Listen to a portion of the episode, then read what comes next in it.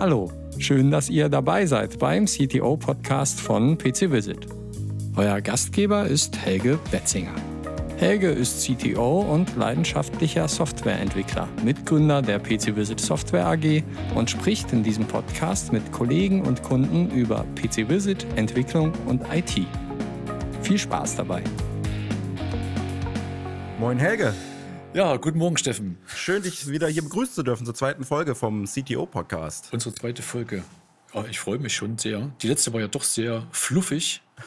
Ich freue mich auch, wenn, viele, wenn viele Hörer wieder hier begrüßen können in unserem ja. zweiten Podcast. Das erste Feedback war auch ganz gut, ne? Also ich habe nur Gutes gehört als Feedback, nur Gutes. Ähm, genau, bei Feedback uns gerne zusenden, auch nach dieser Folge natürlich. Ähm, worum es denn heute? Wir haben ja in unserem Telegram-Channel eine kleine Umfrage gemacht und Themen zur Auswahl gestellt. Und was hat denn da gewonnen? Ja, Thema Homeoffice, die damit verbundene Herausforderung für IT. Macht ja auch äh, Sinn. Ne? Jetzt gerade, jetzt wo wir den Podcast aufnehmen, haben wir steigende Corona-Infektionszahlen, also ein großer Treiber für das ja. Homeoffice. Das heißt, wir lagen da ganz gut im Trend mit unserer Umfrage und ja, wussten halt oder wollten ja gern euch alle einbeziehen beim Themenauswahl. Was bei dem ganzen Thema Homeoffice eigentlich gerade speziell IT-Supporter am meisten bewegt oder treibt, wo kann ich das meiste halt vielleicht noch lernen oder wo fühlt mir der Austausch? Ja, darum haben sich die Fragen halt gedreht. Und gewonnen hat äh, Homeoffice-Arbeitsplätze boomen. Welche Fehler am häufigsten passieren und wie du sie vermeidest. Haben wir uns natürlich schön ausgedacht, ne? Da haben die meisten Leute drauf geklickt. Na, wir machen das natürlich so, ne, dass wir einiges schon aus dem Stegreif so wissen, weil wir auch selbst uns damit beschäftigen, weil wir entsprechende Produkte auch dort am Start haben. Aber auf der anderen Seite äh, recherchieren wir auch nochmal vor der ganzen Folge und äh, schauen uns da links und rechts um, ein bisschen über den Tellerrand hinaus. Und das war jetzt nochmal für uns auch nochmal sehr erhellend, diesen Überblick zu gewinnen. Mhm. Gerade jetzt eben, ne? der Steffen ist in Berlin, ich bin in Dresden.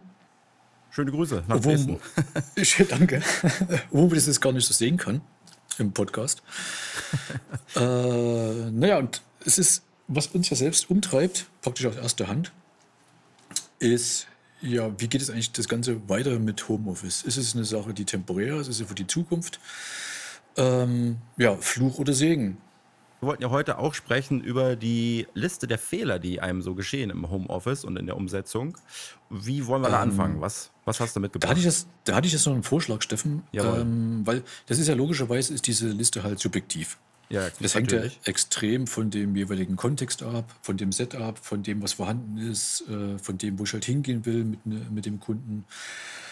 Und ähm, deswegen können wir natürlich nicht den Anspruch halt hier haben, das Ganze ist objektiv. Das also klar, klar ja. Zahlen, Daten, Fakten, ne? aber die Wahrscheinlichkeit, wie bestimmte Sachen dann draußen im Feld eintreten oder überhaupt zutreffen, ist halt bei jedem ganz verschieden.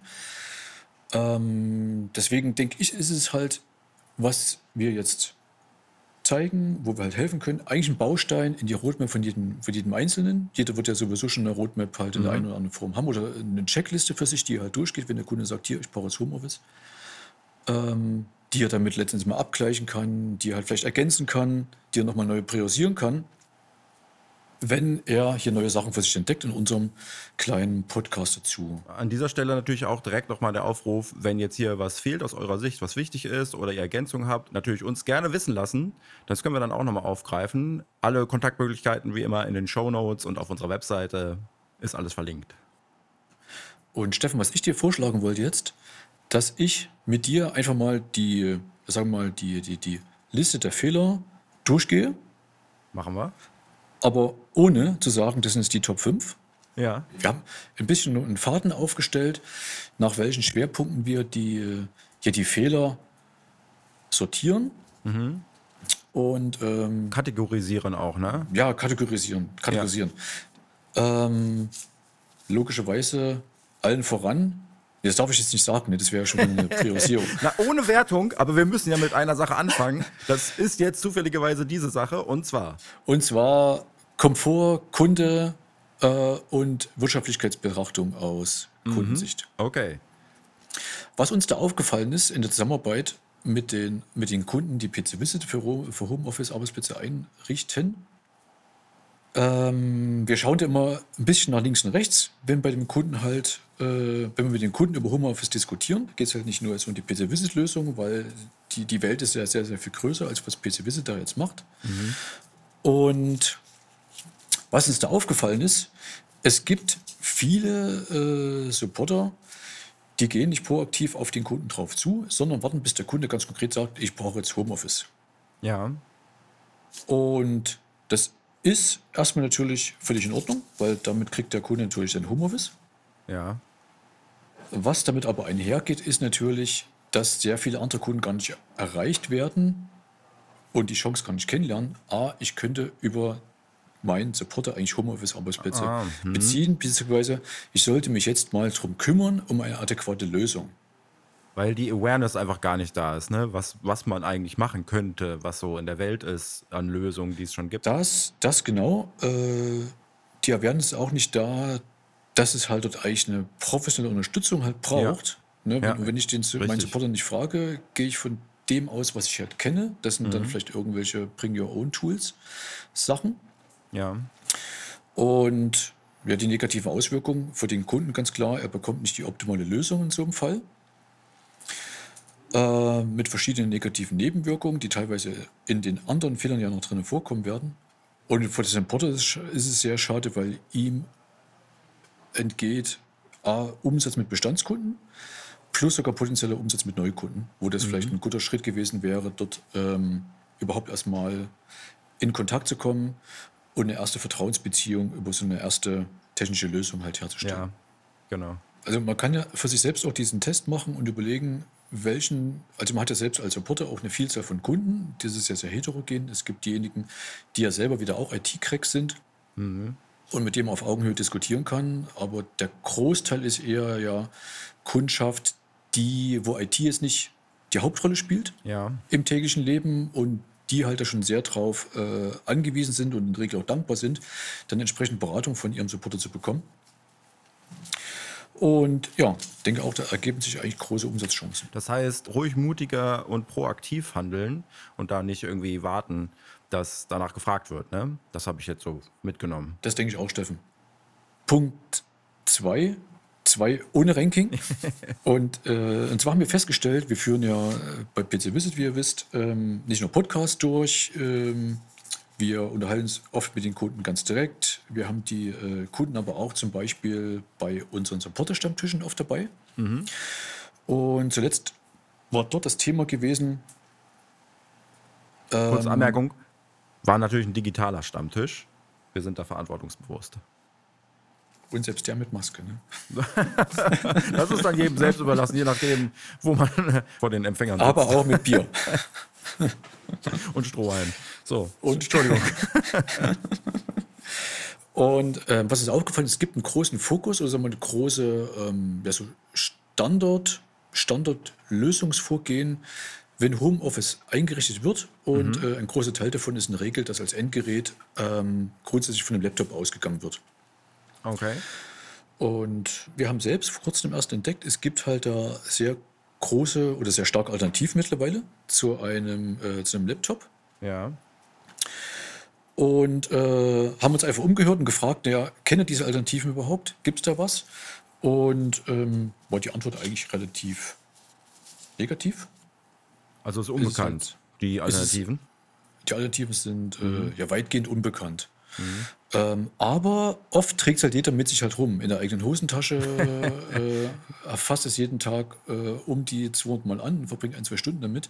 Und zwar die Rede ist halt hier von modernen Mobilgeräten. Mhm. Ähm, und man kennt es ja, ein normales Mobilgerät, das ist durchaus in der Lage, ähm, zum Beispiel, dass ich eine Maus und Bildschirm anschließen kann, aber habe eigentlich nicht viel mehr gekonnt, außer den Originalbildschirm zu, zu spiegeln. Ja. Und damit will ich trotzdem noch nicht arbeiten.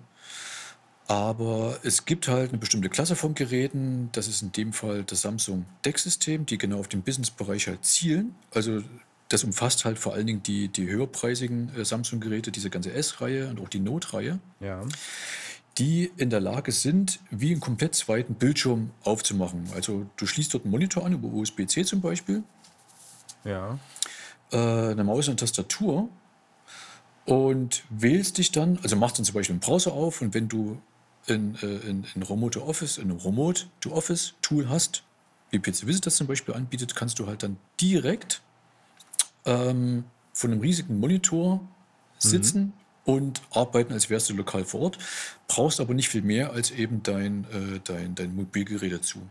Was es aber da überzeugt hat bei Samsung, war halt auch der Punkt, ähm, rein von der Beschreibung klang es alles gar nicht so spektakulär. Der mhm. Ausschlag hat eigentlich erst gegeben, das Ganze mal zusammenzustecken und sich anzuschauen.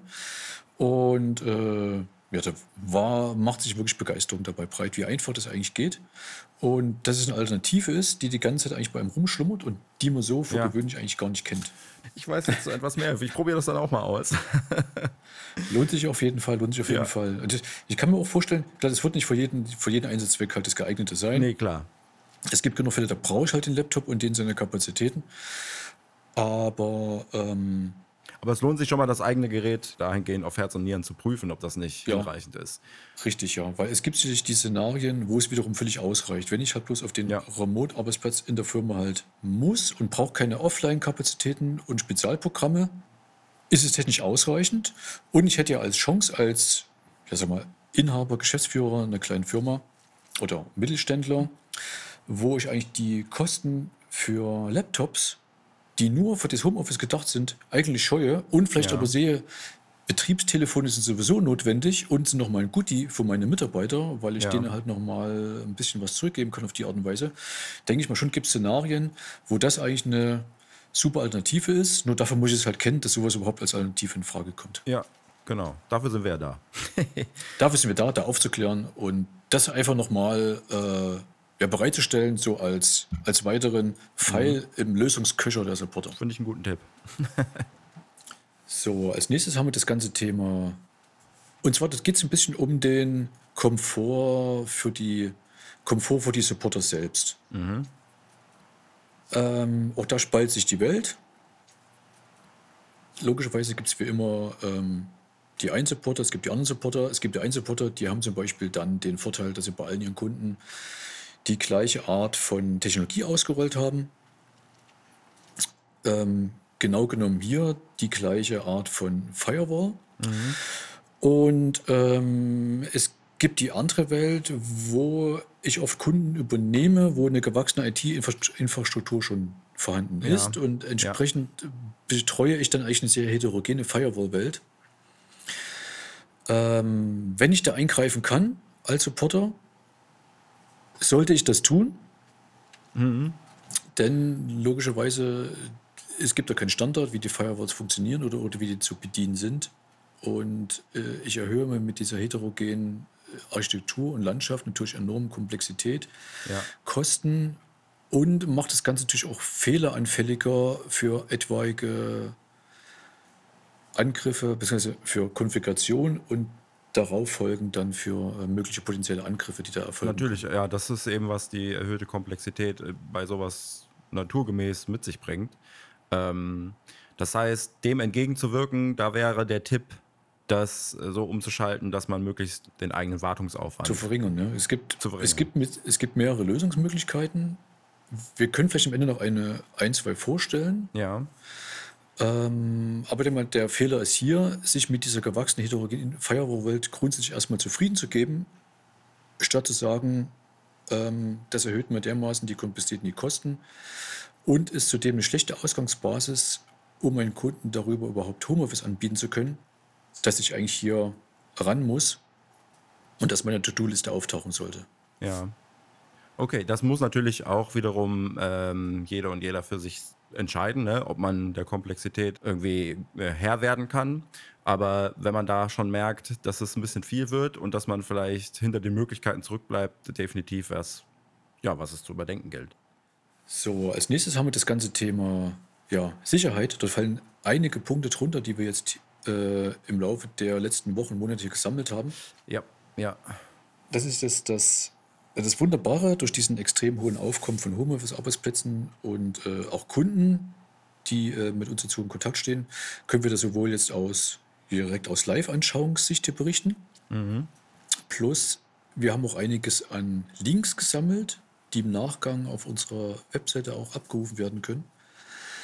Um das Ganze auch nochmal mit Zahlen, Daten, Fakten äh, zu untermauern, dass es halt nicht nur rein subjektive Sachen oder vielleicht als Ausnahme wahrgenommen wird. Sehr gut. Ja, wie immer in den Show Notes zur Folge, die ihr auf unserer Website findet zum Podcast. So, jetzt wird's spannend. ähm, wir gehen jetzt mal davon aus, dass unsere Zuhörer hier sind, äh, sind so qualifiziert, machen das alles richtig und rollen zum Beispiel jetzt über VPN-Kanäle RTP zu ihren, äh, zu ihren mhm.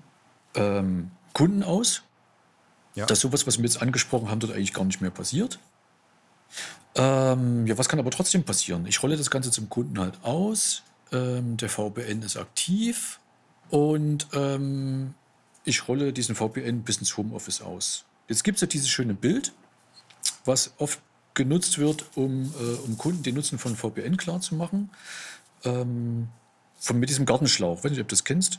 Ja, ja, genau. Also Gartenschlauch hat eine Quelle und ein Ziel und ähm, verdeckt aber sozusagen den Strom des Wassers. Das ist die Analogie zu den Daten, der da durchfließt. Wenn aber Quelle oder Ziel kompromittiert sind, dann nutzt auch der Gartenschlauch nichts, wa? Ja, ja, also es ist schon aber Stufe 2 der Schlussfolgerung. Oh. Weil, also ohne VPN, das wären die mit Gartenschlauch, der aber noch komplett transparent ist, wo man reingucken ja, kann und man verstehe. sieht halt, was hat denn der für Wasser und da schwimmen ja bunte Kugeln drin rum oder die sind ja gar nicht gar keine Kugeln, sondern diesmal sind es halt heute sind es Dreiecke. Ja, dann ist es für alle sichtbar, verstehe, ja, ja. Für alle sichtbar, ganz schlimm. Dann wird der Gartenschlauch angemalt, dann ist das schon mal das Problem behoben. Man kann, mhm. dort wo der Gartenschlauch lang führt, kann keiner halt mehr äh, da schnüffeln, was da heute für Wasser durchgeleitet wird. Oder heute ist es vielleicht Brauselimo, und keiner kann da neidisch, neidisch werden auf das, was da äh, gemacht wird. Aber wie du sagst, ne, das nächste ist aber, was passiert denn dort, wo ich das Wasser reinführe in den Wasserschlauch und da, wo es wieder rauskommt. Ganz genau. Ja, genau. Ja. Und äh, in unserem Bild, der Gartenschlauch landet halt auf dem Endsystem. So kann man das den Kundeskunden, den Endkunden ja dann immer ganz gut ähm, mhm. erklären. Ja, und wenn ich doch nicht alleine bin, sondern halt Freund Hacker schaut mir über die Schulter, ist dieses ganze Angemale von dem Gartenschlauch mehr oder weniger unnütz ja. gewesen, weil der Angreifer weiß halt, wo muss er eigentlich warten, dass es halt losgeht und mit der Limo spannend wird. Das heißt, es geht nicht nur um das Sichern der Übertragungswege, sage ich mal, sondern eben auch der äh, Start- und Endpunkte. Und welche Maßnahmen helfen denn dafür? Ähm, na, das hilft auch dort mal wieder zu schauen, welche, welche Angriffsszenarien dort existieren. Ja, ja. Ähm, also ein Problem ist ganz sicherlich, dass, der, dass, der, dass die Homeoffice-Arbeitsplätze zumindest am Anfang der Pandemie ein Stück weit weg von der internen IT gewesen sind der Firmen. Das mhm. heißt, die fallen aus dem Fokus halt raus und ja. werden gar nicht so betrachtet, wie es eigentlich notwendig wäre. Weil es zum Teil persönliche Geräte sind vielleicht oder sind persönliche Geräte ja. oder es muss schnell gehen, die werden ausgerollt oder es gibt kein richtiges IT-Sicherheitskonzept, was auch ja. auf die Endpunkte angewendet werden kann, die wochenlang gar nicht mehr im, äh, in der Firma halt sind. Mhm. Ähm, aber gleichzeitig erhöht es natürlich die Angriffsvektoren auf das, äh, auf das Unternehmensnetzwerk. Das heißt, die äußerste Frontlinie verschiebt sich auf einmal in das Homeoffice. Ja. Im Homeoffice denkt vielleicht die interne IT, da ist ja der Mitarbeiter verantwortlich, weil es sein Homeoffice. Ja, der Mitarbeiter verstehe. hat aber über Sicherheit vermutlich noch nie nachgedacht. Ähm, warum auch? Hat genug andere Sachen auf dem Tisch. Ja. Und ähm, auf die Art und Weise befinde ich mich praktisch mit, meine, mit meinem internen Firmennetz auf einmal in einem völlig mehr oder weniger unbetreuten, ungeschätzten mhm. Bereich mit einem ungepatchten äh, Router im Homeoffice, mit einem Gerät, was eventuell nicht ordentlich geschützt ist. Also da kommt natürlich dann auch nochmal eher mehr Verantwortung auf die IT-Abteilung einer Firma zu, eben auch die Homeoffice-Arbeitsplätze mitzudenken im Sicherheitskonzept. Das ist natürlich ein Punkt. Wir haben vorhin gesprochen über Pro und Contra von Homeoffice so im Allgemeinen. Natürlich jetzt hier ähm, ein potenzieller Fallstrick, sage ich mal, dass, dass man das auf jeden Fall nicht außer Acht lässt und sich dann quasi ein dickes Kontra damit ähm, eintritt, wenn eben hier dann kompromittierte Systeme verantwortlich sind für irgendwelche ja, Schadenersatzforderungen, die da vielleicht eingestellt werden. Genau, ja, das ist so diese Eingangssache gewesen, ne, wo man halt, ja. Ähm, was ja rechtlich noch ungeklärt ist, wer in solchen Fällen dort eigentlich dann den, äh, für den Schaden aufkommt. Auch das noch. Noch nicht mal Rechtssicherheit. Ähm, ja. So, also kurz zusammengefasst, ne, die Firma verlässt sich aktuell da oft zu sehr noch, oder in dem Fall dann, wenn die Firma das delegiert, mhm. an ihren Supporter zu oft auf integriertes Homeoffice und sie die Anwender in der Pflicht. Die Anwender haben diese Pflicht vermutlich noch in der Regel halt nicht wahrgenommen, nicht angenommen und können das aber auch gar nicht umsetzen, weil ja, es da an der Kompetenz ja. und am Verantwortungsgefühl fehlt.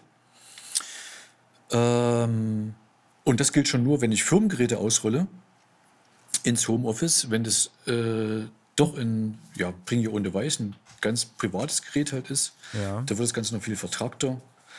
ähm, also wenn es überhaupt dann funktioniert mit Privatgeräten, oft haben wir auch von Kunden gehört, gibt es da so viel Ärger, dass am Ende dann doch ein Firmengerät angeschafft wird. Aber da zählt wieder unser obiger Hinweis, ja. äh, da auch mal in, äh, an Firmenmobilgerät zu denken als mögliche Alternative. Ähm, aber Privatendgeräten ist es dann mehr oder weniger ja das Öffnen der Tür zur Hölle. Wenn ich dort ein VPN aufmache, alles, was auf dem Privatgerät ist, kann auf einmal ins Firmennetzwerk reingucken. Jupp. Und wenn dort in der Firewall in der Konfiguration ein Fehler passiert, ist es schwuppsdiwupps ja. im Firmennetzwerk drin. Weil man ja doch mit Privatgeräten auch andere Sachen macht, als nur zu arbeiten. Und wer weiß, ne? also es gelten einfach nicht die gleichen äh, Sicherheitsvorkehrungen in der Regel. Ja, da kann man sich wahrscheinlich schnell in die Nesseln setzen. Das heißt, unser konkreter Tipp für diesen Aspekt äh, wäre, das immer mitzudenken, die Sicherheit äh, auch im Homeoffice, an den Homeoffice-Arbeitsplätzen und da nicht die Verantwortung irgendwie so diffus werden zu lassen, sondern da auch klar zu sagen äh, oder Maßnahmen zu ergreifen, um das eben zu gewährleisten. Dass nichts Kein passiert. grober ja. Schnitzer geschieht. Also zwei, also zwei Lösungsmöglichkeiten, die haben wir hier, die wir vorschlagen können. Das eine ist natürlich, den Heimarbeitsplatz, die komplette IT in das Sicherheitskonzept der Firma mit aufzunehmen oder des Kunden. Mhm. Ähm, ja. Vorschlag 2 ist, ähm, wenn es ja, mit weniger Aufwand einhergehen soll, wenn es einfach sein soll, dort drüber nachzudenken, halt das Thema halt zu lösen mit einem No-VPN-Ansatz. Erklär das doch mal kurz, ähm, was sich wieder der Unterschied ist und die Vorteile dann davon. Ja, beim No-VPN-Ansatz ähm, macht man sich zunutze oder geht man grundsätzlich nicht so vor, dass ähm, dass man sagt, ich muss das komplette interne Firmennetz nach außen zur Verfügung stellen, um jede okay, einzelne ja. Applikation ähm, sich so auf dem, auf dem Netzwerklevel verbinden zu lassen, mhm. sondern man schaut, welche Dienste sind eigentlich wirklich im Homeoffice essentiell notwendig. Ähm, zum Beispiel Zugriff auf den, äh, Zugriff auf den internen äh, Firmen-PC ja. oder Zugriff auf interne Webserver und äh, nutzt einen Dienst, der genau diese Sachen in der Lage ist zu transportieren, aber nicht auf Netzwerkebene, sondern nur, indem man halt eigentlich nur Bilder überträgt, ganz einfach gesprochen. Verstehe, okay. Ja. Also ein Zugang, der eben alles, was nicht nötig ist, auch gar nicht mitliefert. Gar nicht mitliefert und auch gar nicht diese, diese, diese Universalität auf Netzwerkebene mitliefert, um ja. überhaupt Angriffe zu ermöglichen. Das heißt, es gibt ja. diesen physikalischen Netzwerkzugang ins Büro, schneidet man mit, diesem no, mit einem No-VPN-Ansatz komplett ab ähm, macht sich oft dann sogar noch die, den Browser als weitere Sandbox zunutze, mhm. dass mhm. ich darüber halt gar nicht ähm, Tools, die auf dem, auf dem, äh, auf dem exponierten System, Schadsoftware, die auf dem exponierten System existiert, in der Lage ist, ihre typischen ja. Angriffsvektoren auszuspielen. Verstehe. Und ähm, was natürlich bei so No-VPNs es lohnt, nochmal hinzuschauen, ähm, was oft angeboten wird und nochmal eine zweite, sagen wir eine zweite Sicherheitsebene zu sich eröffnet, ist, dass vor den eigentlichen Firmenzugängen dort nochmal in der Nutzerverwaltung zusätzlich eingezogen wird mit Multifaktor-Authentifizierung, was halt die andere große Schwachstelle halt auch löst, dass zu schwache Passwörter existieren ja, ja. oder Passwörter ähm, gestohlen worden sind, wird dadurch oft durch gute No-VPN-Lösung ebenfalls ausgeschlossen. Und ich hatte auch diese Statistik gesehen, ich glaube von Microsoft. Ähm, wie war das? Wie viel Prozent aller kompromittierten Konten verwenden keine Multifaktor-Authentifizierung? Fast 100 Prozent. Fast 100 äh, Prozent, äh, richtig. Das ja. zeigt auch mal so den Stellenwert dann von solchen ja, zusätzlichen Sicherheitsmaßnahmen. Das ist eigentlich eine gute Überleitung zu dem, ja, eigentlich dem letzten Punkt, den ich heute noch mitgebracht habe, dass man oft, wenn Homeoffice-Arbeitsplätze ähm, geplant und eingerichtet werden, bei der Absicherung sich äh, nicht im Klaren darüber ist, von welchen Gefahren eigentlich die größten Risiken ausgehen. Okay. Wir kennen das Bild halt vom Gartenzaun. der kann an einigen Stellen noch so hoch sein, es nützt halt nichts, wenn da hinten ein ganze ganzes Zaunsfeld umgefallen ist ja. Ja. und jeder da reingehen kann. Und dort habe ich noch mal ein paar Statistiken mitgebracht ähm, von Microsoft und von. Reichen wir nach. Reichen wir nach. Oder hast du es Reichen wir nochmal nach. Alles klar. Ist von einem großen Firewall-Hersteller, glaube ich. Noch ein Grund mehr, mal auf unsere Website zu gehen und sich die Shownotes anzusehen. Wo hilfreiche Links, Kommentare, Zusammenfassung und so weiter. Aber was sind denn jetzt genau die Statistiken? Zwar wird untersucht, ähm, wie, wie, gelangen, also wie gelingen eigentlich die meisten Angriffe auf Firmennetze? Mhm. Wie kommen die meisten äh, Zugriffe da zustande? Die ungewollten ja. Zugriffe. Und ein wichtiger Punkt ist dort, was du schon gesagt hast, wenn Systeme halt exponiert sind, entweder weil Schadsoftware schon auf den Endpunkt drauf ist oder weil Systeme direkt an der, äh, direkt im Internet halt sind, ist es, sind es eigentlich Zugänge oder äh, äh Logins von Mitarbeitern, die, äh, die keine Second-Factor-Authentifizierung halt haben, nach der Studie von ja. Microsoft, sind es fast 100% der Angriffe, die dann über gestohlene Passwörter oder erratene Passwörter ja. halt erfolgt sind. Und die erfolgten oder erfolgreichen Angriffe mit Second-Factor-Authentifizierung beschränken sich auf den Promillbereich. Genau, also Second Factor ist die Geschichte, wenn man einfach vom Handy nochmal in den Code eintippen muss und das natürlich dann bedeutet, dass man immer im Besitz des Handys auch noch sein muss, um sich eben einzuloggen. Das macht die Sache für Angreifer entsprechend viel schwerer. Punkt 2 ist, wenn ich es halt geschafft habe, äh, diese Zugänge erstmal komplett von äußeren äh, Vorgängen zu entkoppeln und ich habe Second-Factor-Authentifizierung, äh, die zweitgrößte ja. Schwachstelle, die sich halt dort die, die, die, die Angriffe zunutze, zunutze machen, ist in dem Fall RTP. Also aktuell 2000, im Q1 2020 hattest ja. du ähm, 60 Prozent der erfolgten, erfolgreich erfolgten Angriffe über RTP ausgeführt. Weißt du, wie das dann abläuft, also wie konkret äh, der Angriff vollzogen wird? Ja, RTP werden immer wieder Schwachstellen entdeckt. Ja. Das heißt, über die gelingt es halt, den System dort einzudringen, ähm, wenn man es absieht von der, äh, von der Passwortschwäche. Ja. Es gibt gut. viele Tools, die gehen oder Angreifer, die gehen halt über die Passwörter, wenn ich an das RDP-System rankomme und kann dadurch über die Accounts halt versuchen, ja. dort äh, einzudringen. Und die andere große Verwundbarkeit sind bei RDP halt ungepatchte Systeme, mhm. wo über bekannte Schwachstellen dann äh, Eindringlinge schaffen, in die Systeme einzudringen. Also was unsere Takeaways sind, Updates einspielen, Patches einspielen und Passwortmanager benutzen, damit man nicht überall dasselbe Passwort verwendet, was dann vielleicht in einem Passwort-Leak kommt immer mal wieder vor, 200 Millionen Passwörter auf einmal irgendwo aufgetaucht mit E-Mail-Adressen. Das funktioniert dann so, dass man einfach ähm, die, sich die E-Mail-Adressen anguckt, wo, wo, die zugehörig sind und dann das Passwort da ausprobiert. Ganz genau. Das ja. ist der Angriffsvektor dabei. Und was ja auch noch ähm, dort helfen kann, in dem Fall ist halt wieder No-VPN-Ansatz. Mhm. Weil äh, die andere Eigenschaft von dem No-VPN-Ansatz wäre auch, das RDP-Protokoll ähm, nirgendwo mehr eigentlich ähm, am Endpunkt darzustellen und abzubilden, so dass dort auch dieser Angriffsvektor für, für Schädlinge eigentlich eliminiert ist.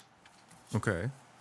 Und ähm, das ist eigentlich das Schöne auch dabei, was halt dort äh, es relativ einfach macht, für Sicherheit zu sorgen, dass du ja auch weißt, der Angreifer äh, macht sich ja nicht unendlich Mühe, in dein System einzudringen, ja. Außer du bist halt Fort ja. Knox und es ist halt extrem wertvoll, was da drinnen gelagert ist.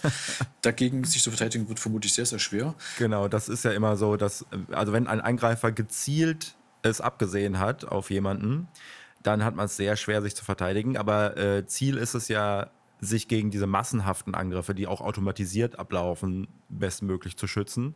Und da kann man eigentlich schon relativ einfache Maßnahmen ergreifen, die einen ganz gut absichern, eben gegen diese meistgenutzten Angriffsvektoren, weil viel mehr Mühe machen sich dann eben auch so die Kriminellen nicht. Denn es ist auch ja, lukrativ genug, sich irgendwie auf die einfachen Einfallsvektoren zu beschränken. Also du meinst, die Strategie ist halt äh, der Tipp, den eigenen Gartenzaun einfach ein bisschen höher zu machen als den vom Nachbarn. hey, oder man guckt, äh, dass man in der Gemeinde alle gleich hohe Zäune hat. und dass es allen so gut geht, dass man nicht einbrechen braucht. ähm, was ich nicht vorenthalten will, äh, ist noch, sind noch die anderen, also weil wir hatten ja RTP 60 Prozent. Ja. Das heißt, es fehlen noch 40 Prozent, wo trotzdem noch Attacken stattfinden, auch wenn ich es geschafft hätte, RTP jetzt abzusichern. Ja, ja. Ähm, oder so zu verbergen, dass es halt gar nicht mehr äh, auffindbar wird für Angreif Angriffstools. Mhm, ähm, Platz 2 dort ist das ganze Thema E-Mail-Phishing mit 27 Prozent. Also das ist die Geschichte, wo man eine E-Mail bekommt, die täuschend echt aussieht. Man kennt das von PayPal oder sonst was. Bin ich auch fast schon mal drauf reingefallen, weil die mittlerweile wirklich erschreckend authentisch aussehen. Dann klickt man da auf einen Link und soll seinen Nutzernamen, Passwort eingeben und schwupps sind die in den falschen Händen. Ja, und gerade im Homeoffice, wenn ich mir vorstelle, ich ja. behalte ja private E-Mails, vielleicht noch parallel in meinem privaten Postfach, gemischt genau. mit den Firmen-E-Mails, wird das Ganze noch viel prekärer. Ja. Und oft entzieht sich halt das, was in dem privaten E-Mail-Postfach passiert, völlig meiner Kontrolle so, ähm, dass das ganze Thema Bringe ohne Weiß schon wieder fast auf der, auf der Kippe halt steht, ne? ja, mit diesen Risiken, ja. die damit einhergehen. Es gibt dann auch schon wieder Techniken, das abzusichern, das Gerät so einzurichten, dass du eine komplette Trennung hast zwischen Privat- und Firmengerät. Mhm. Aber auf Nummer sicher oder sag mal, eine andere einfache Art der Absicherung wäre ja dann zu sagen, hey, ich nehme das Endgerät, nur sozusagen als Sichtfenster für meine Firmendaten, aber ja. lagere die Firmendaten nie auf diesem Gerät und öffne dort keinen Zugang. Ja. Äh, wo du jetzt bestimmt sagst, ja, das kann ja nur, nur VPN-Technologie sein. Das kann doch nur nur VPN-Technologie sein, Mensch. ist wirklich in der Tat halt so. Es ist ein relativ einfacher Ansatz, der aber ja. einfach viele äh, Angriffsvektoren und äh, überhaupt Systeme überflüssig macht und durch diese Einfachheit letzten Endes nochmal seine Überlegenheit ausspielen kann weil man gar nicht sensible Sachen ne, ähm, überhaupt verfügbar macht, sondern eben quasi nur eine Abbildung davon, so habe ich es verstanden. Ist das richtig? Dass man sozusagen nur das Bild überträgt, ohne den tatsächlich dahinterliegenden Content sozusagen. Ohne den Content, ja, ganz genau. Ja. Ähm, beziehungsweise ohne die Zugriffsmöglichkeiten für deine ganzen mhm. Schadsoftware. Die Schadsoftware muss dann mhm. sehen, wo sie bleibt. Guckt, guckt, sie, guckt sie in diesem, diesem Fall nicht in die Röhre, in die VPN-Röhre. Ja. äh, und letztendlich der, der, der, die Firma und du als äh, IT-Verantwortlicher für die Firma hast ja eigentlich dann gut Lachen ja. und die eine oder andere ruhigere Nacht. Und naja, dann trotzdem sind wir bei 60 plus 27, bei 87 Prozent. Mhm. Da fehlen halt noch einige. Was dann auf Platz 3 folgt, das ist schon eine, eine Sammelbegriff, Sammelordnung, weitere Softwarelücken. Aber ich glaube, da zählt dann sowas rein wie oben Exchange-Server, ähm, Citrix-Lücken. Ja, also was wir eben auch angesprochen hatten. Da trotzdem ja nochmal die ganzen populären Tools vor allen Dingen, weil, wie es halt so ist, ja. auf die populären Tools stürzt sich die Kriminalszene als erstes, mit, weil da hast du den größten Erfolgsmöglichkeiten die niedrig hängenden Früchte sozusagen, die als erstes abgepflückt werden, weil sie eben, ne, ich weiß ja nicht, wie das so ist in den kriminellen Zirkeln, was da so die Wochenziele sind, aber die werden offenbar dadurch erreicht. Das heißt, ja klar, die großen Player werden als erstes abgegrast. Jetzt gibt es ja doch noch ein, noch einen Punkt, den ich nicht vorenthalten wollte. Schieß los. Und zwar, das hat sich eigentlich vor allen Dingen jetzt äh, in der Zeit von Corona so mal diesen, diesen Start sagen wir, diesen stürmischen Start Corona Homeoffice-Tagen rausgebildet. Mhm.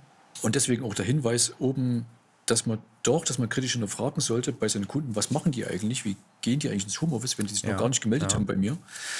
Ähm, denn es gibt ja noch viele, sagen wir so, so selbstgebastelte, selbstgebastelte Zugänge. Guter Hinweis. Man weiß ja, wen man alles betreut und vielleicht die, eine kleine Alarmglocke läuten lassen, wenn sich jemand noch nicht gemeldet hat zu Homeoffice-Lösungen, wenn die Wahrscheinlichkeit hoch ist, dass auch derjenige Kunde eine einsetzt, aber es dann unter Umständen nicht die bestmögliche ist. Genau. Und ähm, ja, wo kommt in dem Fall das Problem halt her? Also ich habe jetzt Kunden, die richten sich jetzt zum Beispiel äh, mit gängigen, gängigen Remote-Zugangslösungen mhm. schnell mal was ein, weil sie es aus dem privaten Bekanntenkreis kennengelernt haben oder selber schon eingesetzt haben. Ist für den Mitarbeiter ganz gut. Er kann seinen Job erstmal erledigen. Er macht es nicht aus bösen Willen, sondern halt, weil er seine Arbeit, äh, seine Arbeit erledigen mhm. möchte. Aber was passiert dann zwei, drei Monate später? Der Mitarbeiter ist vielleicht nicht mehr in der Firma, es kommen neue Mitarbeiter dazu, die vielleicht andere Lösungen halt mitbringen, die sie kennengelernt haben. Das heißt, im schlimmsten Fall habe ich am Ende zehn Mitarbeiter bei einem Kunden sitzen und zehn völlig verschiedene Lösungen ah, mit ja. irgendwelchen Passwörtern, die irgendwie eingerichtet worden sind und völlig die Kontrolle über das Ganze verloren. Und nochmal zwei Jahre in die Zukunft gedacht, ist vielleicht ein Drittel der Mitarbeiter gar nicht mehr da, aber die Zugänge sind es immer noch. Mhm, mh. Weil wer kümmert sich schon noch um Zugänge, die er bei seinem ehemaligen Arbeitgeber mal eingerichtet hat? Das heißt, im Laufe der Zeit richtig dort halt ein extremes äh, sicherheits bohu Chaos an. Und ähm, ja, in dem Fall gibt es halt nur einen, dem Chaos in die Hände spielt. Und es ist halt nicht die betroffene Firma. Und wenn man in eine Wohnung einzieht, möchte man ja auch nicht unbedingt, dass der Vormieter noch einen Satz Schlüssel hat. Das ist hier ein bisschen vergleichbar. Also ganz genau, ganz genau. Und in dem Fall ist es halt dann natürlich die nächste Frage: Wer haftet in so einem Fall? Ist derjenige, der die mhm. IT verantwortet oder ist es vorher ausgeschlossen worden, dass man als IT-Supporter zwar alles verantwortet, außer was der Kunde eben noch so anstellen kann. Ja. Aber besser man übt halt Vorsicht statt Nachsicht. Also wie du vorhin gesagt hast, Steffen, ne, das einfach mal zu äh, proaktiv zu prüfen. Es ja. sind dann noch Überbleibsel aus der stürmischen Anfangszeit des, äh, des Homeoffice, Märzsturms übrig und sollte ich dort auf die Kunden proaktiv zugehen und mir denen eine Strategie überlegen. Sicherheit natürlich ein großes Thema. Würde ich wahrscheinlich jetzt auch auf meinen persönlichen Rang einsetzen von den Sachen, über die wir heute gesprochen haben. Da sind nämlich viele Fallstricke, die es zu vermeiden gilt und bei denen man auch glänzen kann, wenn man sie direkt von vornherein mitdenkt. Wir wollen mit dem vorgehen, Steffen. Wollen wir jetzt mal ein Fazit, ein Fazit doch mal ziehen? Ja, doch, machen wir. Was ist das Fazit von ähm, Homeoffice und die potenziellen Probleme und wie man sich dagegen äh, wappnen kann? Also aus meiner Sicht, ich denke, guter Schutz muss, äh, muss nicht teuer sein, aber äh, was es erfordert, umsichtiges Handeln, aufgeklärte IT-Fachkräfte. Mhm. Ähm, was man auch sagen muss, Homeoffice ist eigentlich, oder Homeoffice-Betreuung ist eigentlich immer. Es ist halt nie abgeschlossen, weil sich dann doch immer neue ja. Probleme, ähm, Sicherheitslücken oder vielleicht auch neue technische Möglichkeiten auftun können, mit, wo man mit seinen Kunden gegenüber es auf ein neues Level eigentlich heben kann. Mhm. mhm. Ähm, es ist nie zu spät, nach modernen Alternativen Ausschau zu halten die ja. äh, schon vom Prinzip her viele der oben aufgezeigten Probleme lösen können. Stichwort NoVPN. Beziehungsweise gar nicht erst beinhalten, Stichwort NoVPN. Ja. Ähm, was ich noch ergänzen kann, weil du vorhin das schon mal nachgefragt hattest, das ist vermutlich mhm. jetzt für viele Zuhörer dann doch noch mal sehr spannend zu wissen, das ganze Thema NoVPN-Technologie. Ähm, der eine oder andere weiß das, dass PC Visit dazu auch ein Angebot hat mit R2O, mit Remote Office, mhm. was darauf aufsetzt. Ähm, es ist aber, wenn ich natürlich jetzt sehr viel mit VPN zum Beispiel gearbeitet habe in der Vergangenheit, ähm, ein weites Feld, ein neues Thema, mit dem ich mich da erstmal beschäftigen muss. Und äh, jetzt mein Vorschlag, Steffen, ist, wenn, wenn du sagst, das ist, kann eine spannende Sache sein, dass wir uns dann in einer der späteren, weiteren Podcast-Folgen dann nochmal damit beschäftigen. Sehr, sehr gerne. Was das genau ist und wie PC Visit das eigentlich umgesetzt hat. Genau. Mensch, Helge, war doch ein gutes Gespräch. Wir haben ja etliches äh, heute geschafft. Mal gucken, wie es ankommt. Ich hoffe gut. Wir äh, freuen uns wie immer über Feedback und Rückmeldungen. Wenn ihr was habt, einfach an unsere E-Mail-Adresse, auch alles verlinkt auf unserer Webseite. Ja, und ansonsten, danke fürs Gespräch. Ja, ich danke dir auch, Steffen. Danke den Zuhörern, dass ihr so lange dran geblieben seid. Ich hoffe, es war für euch wieder was Spannendes dabei. Ähm, hört auch die nächste Podcast-Folge wieder rein. Sagt euren Kollegen Bescheid. Behaltet diesen Geheimtipp nicht für, für euch alleine. Kein Geheimtipp. Macht es bekannt. Alle, alle sollen davon was haben, genau. Steffen, ja, danke fürs Gespräch, Steffen. Dir auch einen schönen, einen schönen Tag. Wünsche ich dir auch. Alles klar. Bis zum nächsten Mal. Bis zum nächsten Mal. Ciao. Ciao. Danke fürs Zuhören. Das war der CTO-Podcast von PC Visit. Feedback, Anregungen und Kritik sendet ihr gerne an podcast.pcvisit.de. Alle Links und Infos zur Folge findet ihr auf pcvisit.de/podcast.